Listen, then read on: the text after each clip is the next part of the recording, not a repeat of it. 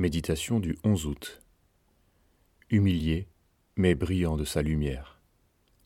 Psaume 36, versets 28 et 29. Car c'est toi qui sauves les gens malheureux et qui abaisse les regards hautains. C'est toi qui fais briller ma lumière. Nos épreuves et nos combats obscurcissent bien souvent nos cœurs, de sorte que nous ne savons plus de quelle manière il faudrait briller. Pourtant, au sein même de nos humiliations, nous sommes appelés à être éclairés pour briller de la lumière de Christ. Il en va de notre vocation.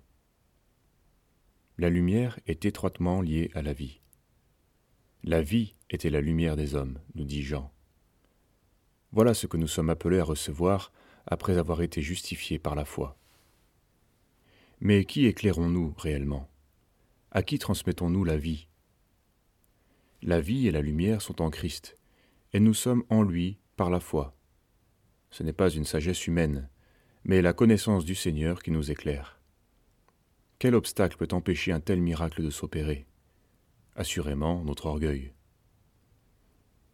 La lumière est venue chez les siens, mais les siens ne l'ont pas reçue. Jean 1, verset 11.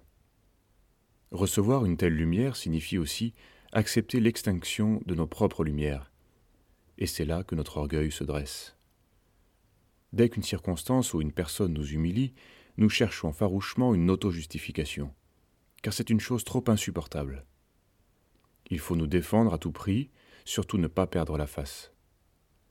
Mais si l'on t'humilie, et que tu dises c'est de l'orgueil, alors Dieu sauvera celui qui baisse les yeux.